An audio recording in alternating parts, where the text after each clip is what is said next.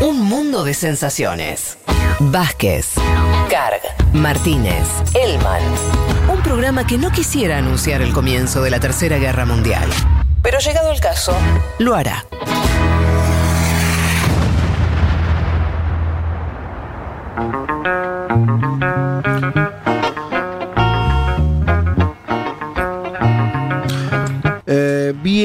Vamos, Elman, con tu columna sobre Estados Unidos, que particularmente me interesa que, que charlemos y desarrollemos eso. Trump, deditos para abajo, Trump perdiendo las encuestas por 10 puntos. Yo le di encuestas 14 puntos abajo. Sí. Guarda el piojo. Y es lo primero que te iba a preguntar. Porque Bueno, Estados es- Unidos no gana el que tiene más votos, gana el que tiene más electores. Bueno, perfecto, es un gran pie para, para arrancar. Vos estás mencionando una encuesta que fue muy discutida, eh, digo, para bien, la, la la última encuesta así seria a nivel nacional, que es una encuesta del New York Times y de Siena. ¿no? Es una encuesta que efectivamente le da 14 puntos de ventaja a Biden por sobre Trump. Vos decías, bueno, no tenemos que mirar tanto lo que pasa a nivel nacional. Bueno, ¿por qué? Bueno, porque Estados Unidos elige con un sistema indirecto por colegio electoral, es presidente no quien saca la mayor cantidad de votos, sino quien consigue 270 votos electorales en el colegio electoral y para eso tiene que ganar en estados llamados pendulares, no swing states, son estados que varían según la elección, digamos, que no son eh, republicanos demócratas, sino que van variando. Trump ganó en el Midwest, si recuerdan, en 2016, una buena cantidad de estados que le permitió esos 270 votos, perdiendo el voto popular, digamos, sacó más votos Hillary. ¿Por qué esta encuesta es importante? Porque esta encuesta que dice que tiene 14 puntos de ventaja Biden sobre Trump, dice que también tiene ventaja de dos dígitos en estados clave, ¿no? Veamos algunos. Michigan, Biden por 11 puntos le estaría ganando a Trump, Wisconsin 11 puntos, Pensilvania 10 puntos. Estos tres estados donde la ventaja es de dos dígitos, si Biden los gana y, y gana en los estados que ganó Hillary en 2016, Sí. estaría llegando a 270 votos. O sea, gana Por la elección. esto, claro, por esto esta encuesta importa. Les, les digo otros eh, estados eh, sondeados en esta encuesta. Carolina del Norte, Biden 9 puntos arriba. Eh, Arizona, 7 puntos arriba. Arizona un estado más republicano que demócrata históricamente. Florida, que fue un estado muy importante en 2016. Viene siendo un estado importante, bueno, si recuerdan allá por, por el 2000, este, este conflicto con, con Bush. Bueno, eh, Biden 6 puntos arriba, digamos. En todos los estados clave importantes, Biden está arriba. No es únicamente esta encuesta la que lo está registrando, son todas las encuestas que vienen saliendo en estas semanas. Esta, así de las completas, es, la última que, salió. Fíjate qué interesante que a partir de, esta encuesta, se están sondeando como estados competitivos, estados que suelen votar republicanos. Te digo, dos de esos, Texas y Georgia. Digo, esto puede ser una, una sorpresa. Sí. Ahí vienen palo a palo y son estados que tradicionalmente un republicano a esta altura y sobre todo un republicano siendo presidente debería estar Ganando eh, ganando con, claro, con comodidad. digamos, ¿no? Bien. Esto es, es un poco lo que, lo que decía. Después, si les interesa eh, seguir encuestas, lo pueden entrar al sitio 538, que, Ujú. que sondea las, hace un promedio con las principales encuestas. Ahí, a nivel nacional, eh, Biden está 10 puntos arriba.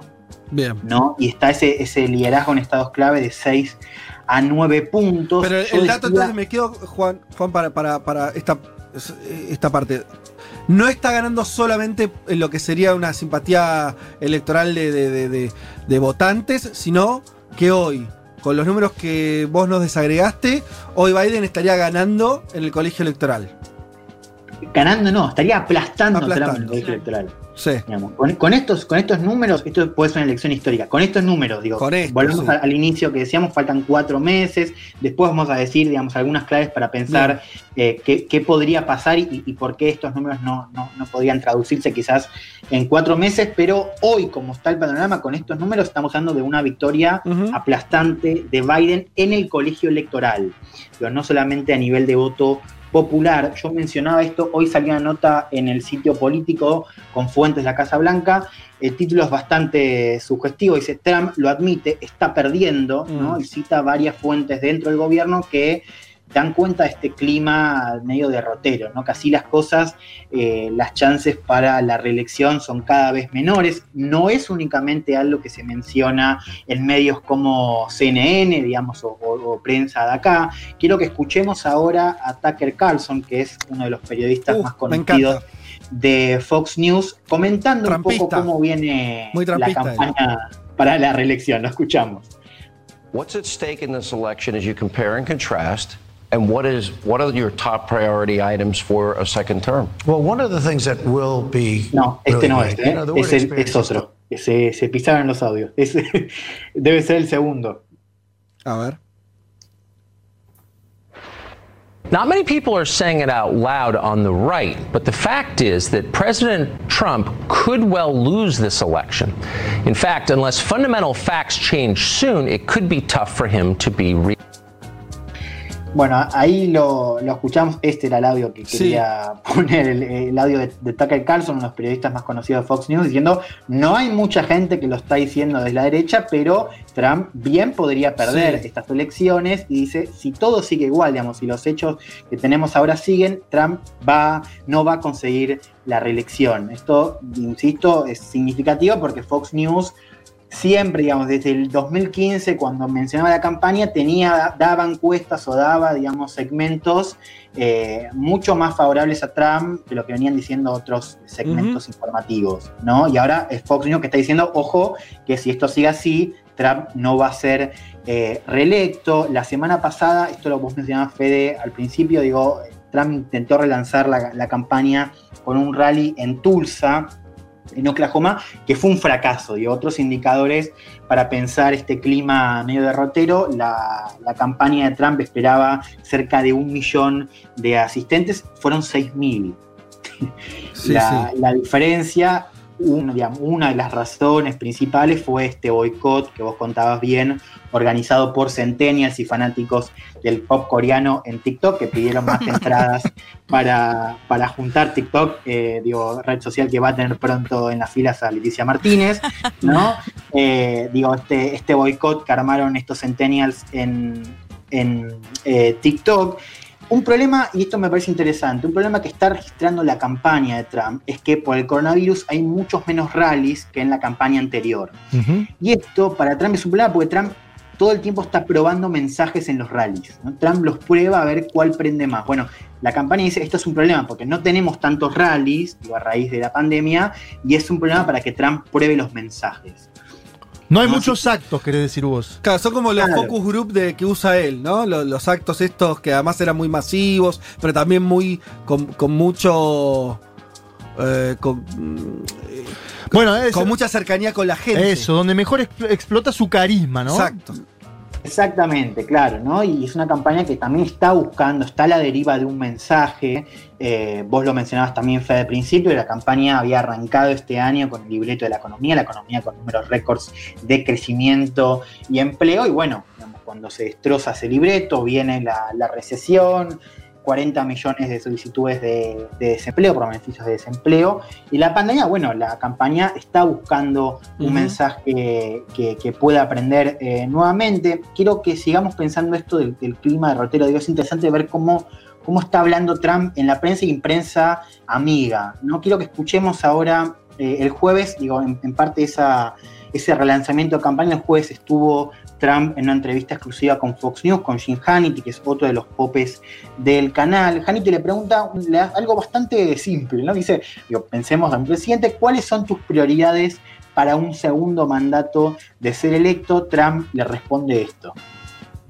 What's at stake in this election as you compare and contrast And what is what are your top priority items for a second term? Well, one of the things that will be really great. You know, the word experience is still good. I always say talent is more important than experience. I've always said that. But the word experience is a very important word. It's in a very important meaning. I never did this before. I never slept over in Washington. I was in Washington, I think, 17 times. All of a sudden, I'm president of the United States. You know the story. I'm riding down Pennsylvania Avenue with our first lady, and I say, this is great. But I didn't know very many people in Washington. It wasn't my thing. I was from Manhattan, from New York. Now I know everybody. And I have great people in the administration. you make some mistakes, like, you know, an idiot like Bolton, all he wanted to do is drop bombs on everybody. You don't have to drop bombs on everybody. You Ah, bueno, medio como un moderándose, ¿no? No, yo lo, lo pasé entero porque lo interesante digo, es, es- es casi un minuto y no, no nombra ninguna prioridad. No. Haneke le pregunta, ahora yo quiero, eh, yo lo, lo transcribí, lo Dale. voy a voy a decir- Sí. va a sonar medio raro porque la respuesta fue rara. Dice, Sí. la palabra experiencia sigue siendo buena. Sí. Yo siempre dije que prefería el talento por sobre la experiencia, pero la palabra experiencia es importante, tiene un significado importante. Yo nunca hice esto antes, nunca me quedé a dormir en Washington. Fui como 17 veces y ahora de repente soy presidente. Vos sabés la historia. De repente estoy recorriendo la avenida Pensilvania con la primera dama y digo, esto es genial. Pero no conocía mucha gente acá. Yo soy de Manhattan, New York. Ahora conozco a todo el mundo y tengo gente genial en la administración. Cometés algunos errores, como el idiota de John Bolton, Ah, que sí, quería sí. tirarles bombas a todo el mundo. No tenés que hacer eso, no tenés que tirarles bombas a todo el mundo. Esto es la respuesta de Trump. Ah. Digo, uno piensa en un presidente que encara la reelección y eso es un presidente más progre, decís, bueno, salud pública, ¿no? Mejorar la educación, construir infraestructura, ¿no? Si sos un presidente más conservador, más derecha, decís, bueno, volver a reconstruir la economía, bajar impuestos, eh, hacer que se mantenga el orden, digamos, y que ninguna izquierda radical quiera quemar banderas, ¿no? Y derribar estatuas. Bueno, Trump no dice ninguna de las dos cosas, ¿no? Trump literalmente no, no nombró ninguna, ninguna prioridad. Este audio, por supuesto. No, él dijo algo así como, bueno, ahora en un segundo mandato voy a tener la experiencia que no tuve en el primero. Algo así, lo medio lo único. Y ahora conozco más el sistema de Washington. Mm, sí. Hasta ahí. ¿No? Es eso más o menos lo que dice. Sí, claro, él habla de eso, de, de la experiencia, digo, de que Muy autocentrado en Trump él. Claro, y Trump en, en 2015, 2016 decía que la falta de experiencia era como un activo, ¿no? Claro, Esa idea de un outsider que se convierte en presidente y encara la reelección. Digo, por estas cosas también esto es un laboratorio, digo, pensar Trump, digo, la, la- la figura principal de la, la extrema derecha a nivel global y esta ola, digamos, de, de- de rechazo a la política tradicional, lo que, sea un presidente de Estados Unidos implica que, que va a ser un, un símbolo y una bandera, y en este sentido es un laboratorio. Por eso Trump hablaba de la experiencia, pero sin embargo no pudo decir nada ¿no? Eh, respecto a las prioridades para un segundo mandato en un, en un canal amigo, ¿no? Juan, Como- es extraño porque además eh, experiencia también tiene Joe Biden cuando fue el vicepresidente de nada más y nada menos que de Barack Obama. Entonces, no me queda claro ahí a qué juega Trump con esto, ¿no? Ya, ya no es outsider, dice yo tengo ex- experiencia, pero su contrincante también tiene experiencia. Es extraño el discurso de Mm. Donald Trump.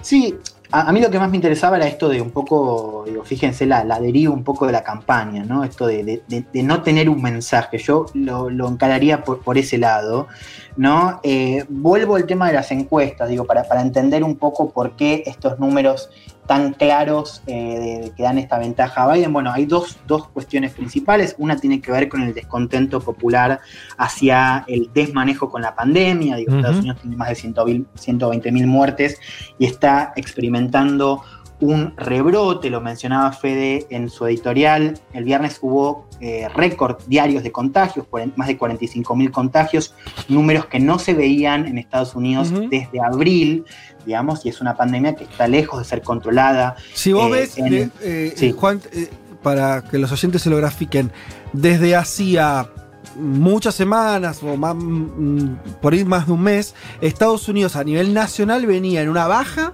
El gráfico mostraba una baja, ¿no? Una, una línea que bajaba el nivel de contagios y de muertes. Eh, y en las últimas semanas el gráfico empieza a mostrar un repunte directamente. El gráfico se va para arriba. Esa es la situación que tiene Estados Unidos hoy. Claro, bueno, y, y eso también explica digo, este, este descontento que, que no cesa en un contexto donde la pandemia sigue siendo una prioridad para, para el electorado. El otro tema importante es el descontento con el manejo de las tensiones raciales del presidente a raíz de- del asesinato de Floyd y las protestas, protestas que además, como contábamos hace unas semanas, se dieron un poco y ahora están mostrando quizás el componente más, más pacífico, si querés, digo, tienen una aceptación cada vez más amplia, son protestas con un público cada vez más, más diverso y se le objeta a Trump eh, estos desmanejos, digo, los, los mensajes eh, instigando a, radicalizar, incluso a, a los choques con algunos manifestantes eh, supremacistas, digo, la foto que, que- que contábamos también con, con la Biblia, bueno, esto también se le está, se le está cobrando a Trump en estos eh, sondeos Y algo que, que también está dominando esta campaña por ahora es que se, se lo ve más como un referéndum contra, hacia Trump, digamos, ¿no? o Ah, sea, no, mira, claro. no es tanto una cuestión de Trump versus Biden Sí. por ahora, sino más bien un referéndum en el presidente. Eso le beneficia mucho a los demócratas porque Biden no era, y lo dijimos acá muchas veces, no es un gran candidato. Mm. Entonces, si, no, si se trata más de Trump que de Biden, y Trump está en un mal momento, impoca- importa poco la figura de Biden, Claro. eso es- le beneficia un montón a la campaña demócrata. Claro, y fíjate qué interesante esto, porque lo que en otro escenario podría ser una desventaja, esto de no aparecer, en parte también por la imposibilidad de hacer campaña, Sí. digo, pensando en la campaña demócrata, en Estados Unidos y con un presidente como Trump es un activo. ¿No? Eh, para, para el Partido Demócrata, por esto que contábamos bien, digo, del, del poco carisma que tiene, que tiene Biden. Juan, tengo Me una pregunta. lo- Sí. Quiero, quiero saber si hay alguna novedad o no sobre la, la candidata, suena así, a la vicepresidencia de- por el Partido Demócrata. ¿Hubo alguna novedad o no? No, por ahora sigue la lista, la lista chica. Yo creo que en estos días, esta semana, se va a confirmar quién va a ser la, la, la vicepresidenta o la candidata a vicepresidenta de Biden. Porque eso Lo que le, le daría impulso, viene- ¿no? La que viene primero es Kamala Harris, Sí. que sería una mujer afroestadounidense. Quiero que escuchemos, ahora de- después si querés vamos a abrir un poco el juego a eso, pero con esto que decía Fede recién, digo, el poco carisma de, de Biden, quiero que escuchemos a ver cómo lo retrata Trump. A su candidato que me pareció muy, muy interesante, lo, escuchamos a Trump en la entrevista con, con Fox News. The guy doesn't talk. Nobody hears him. Whenever he does talk, he can't put two sentences together. I don't want to be nice or unnice, okay? But I mean, the man can't speak. And he's going to be your president because some people don't love me, maybe. And, you know, all I'm doing is doing my job. Don't forget, before the China plague came in, and it's a China plague, before that came in, we had the best job numbers we've ever had. We had the best economy we've ever had. We had the best stock market we've ever had, which, by the way, is getting very close to those numbers anyway. And in NASDAQ, it's actually beat those numbers. But we have Bueno, ahí escuchábamos a, a Trump hablando de Biden. Decía, el tipo no habla, nadie lo escucha. Y cuando habla, no puede decir dos oraciones seguidas. No quiero ser cortés o descortés, pero el tipo no puede hablar. Y va a ser presidente porque algunos no me quieren quizás. Y Mm. lo único que hago es mi trabajo. Antes de la llegada de la plaga china, teníamos los mejores números en empleo, la mejor economía y la mejor bolsa de valores, decía Trump. Ahí hay varios elementos. Digo, por un lado, esto que, que, que resuena el mensaje de Trump, de- del candidato Biden, ¿no? Digo, el- Biden- Trump le dice Sleepy Show, ¿no? Sí, Digamos, sí. como un, como un viejo, un tipo que no puede decir dos palabras, dos oraciones seguidas. Después vuelve con este fallido, que a mí ya me empieza a parecer importante, este fallido diciendo va a ser presidente. Sí. Mm. Dice, y va a ser presidente porque algunos no me quieren. Después dice, quizás, ¿no? Eh, y vuelve a quejarse de esto de, bueno, teníamos todo ya resuelto, la economía, y ahora, viste, vino la plaga china. Le dice, le dice él. Quiero comentar brevemente, y para ir a, a las conclusiones, esto de la encuesta de eh, New York Times de Siena, y, para ver un poco dónde está, o sea, ¿por qué, por qué decimos que a Biden está yendo muy bien? Decíamos primero el tema de los estados clave, y ahora también analizando los segmentos sociales y creo eso demográficos.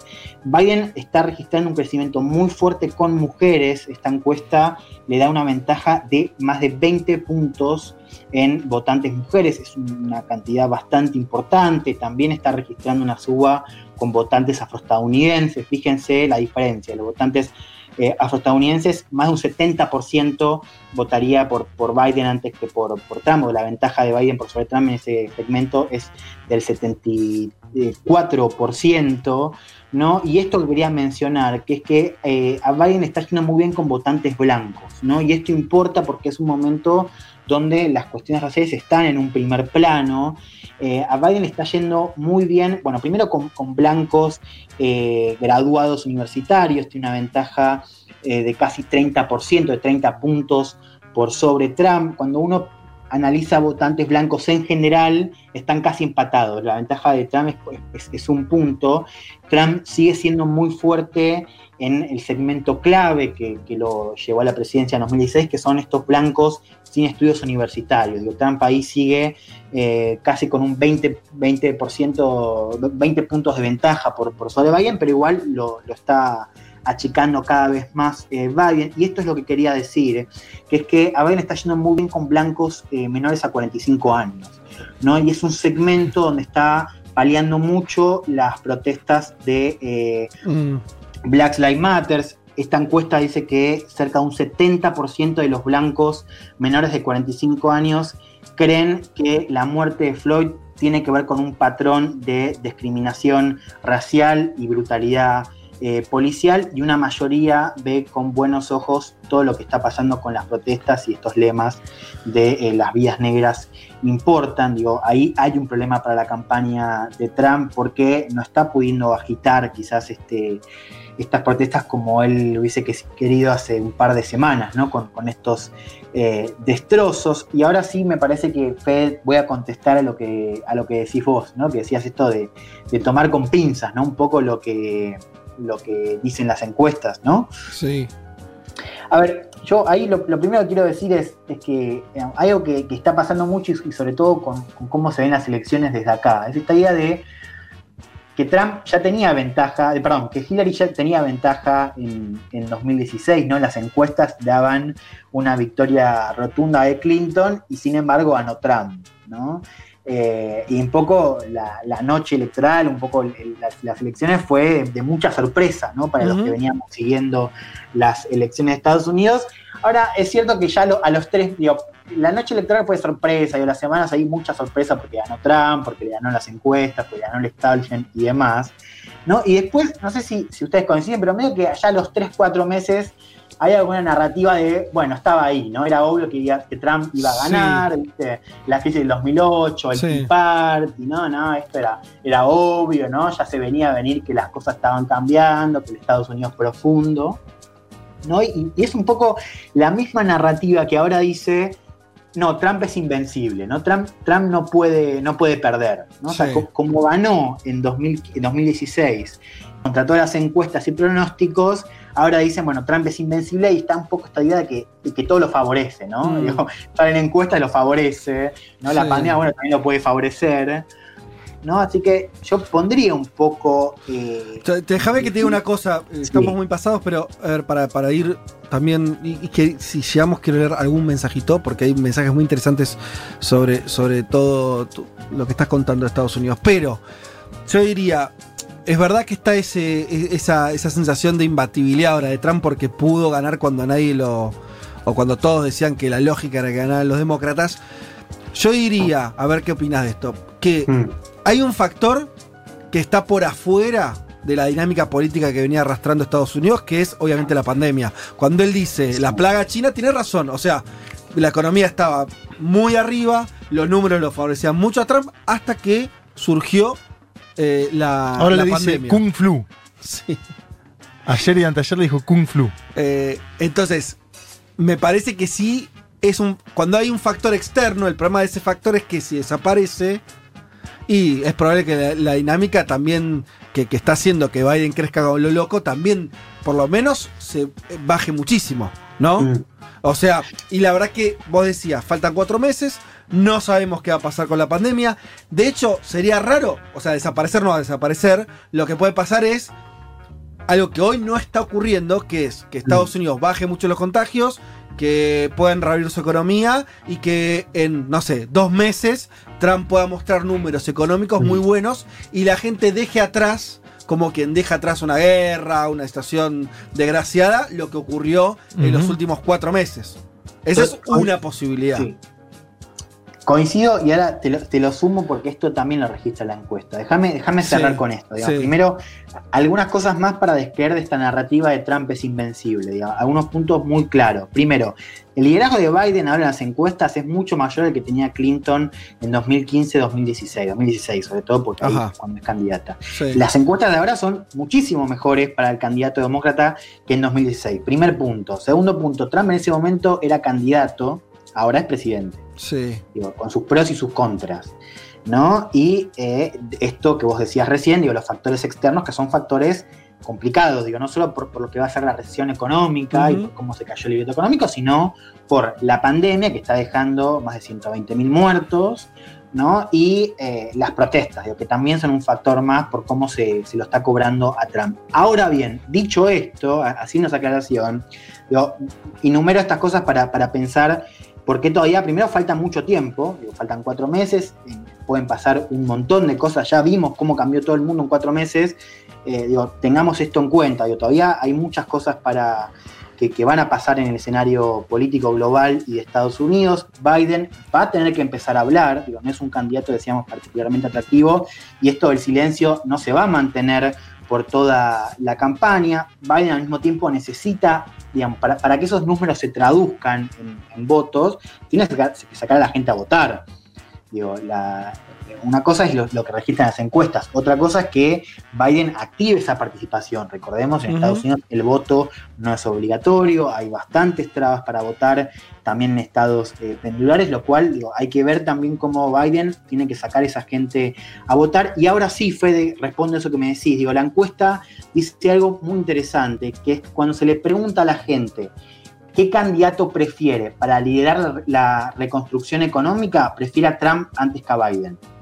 Esto es un punto Ah. muy importante. Ojo, ¿eh? Porque, porque y, otra pregunta más que es interesante, cuando le preguntan al electorado eh, quién es el mejor candidato para lidiar contra China, Trump también es preferible Sí. a Biden. Entonces, y esto me parece im- importante para entender este momento. Si el frame de las elecciones, como el que vemos ahora, es pandemia y protestas, ahí los números van a ser peores para Trump. Ahora, si el frame, digamos, la narrativa de la elección empieza a cambiar para ver cómo se va a enfocar el, futuro post pandemia, cómo se va a reconstruir la economía y cómo se le va a hacer pagar a China la pandemia, bueno, ahí en ese caso Trump puede encontrar un hueco para cambiar un poco la historia. Por ahora, parados acá hoy, 28 de junio, con estos números, Biden es el favorito, viene encabezando eh, las encuestas para ganar el 3 de noviembre. Bueno, Juan, espectacular. Habría muchas cosas más para hablar y, dejo esta inquietud. El tema de.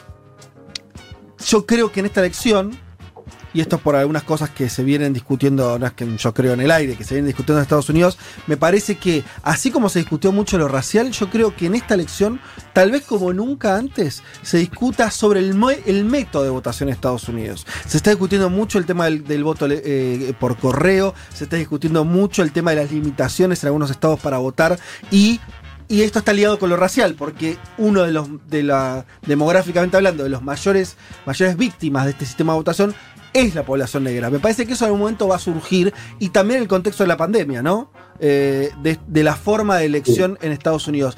Me parece interesante para que en futuras columnas lo, lo charlemos. Futurosa. Futurosa. Futuro. Las pequeñas vidas de la cosa.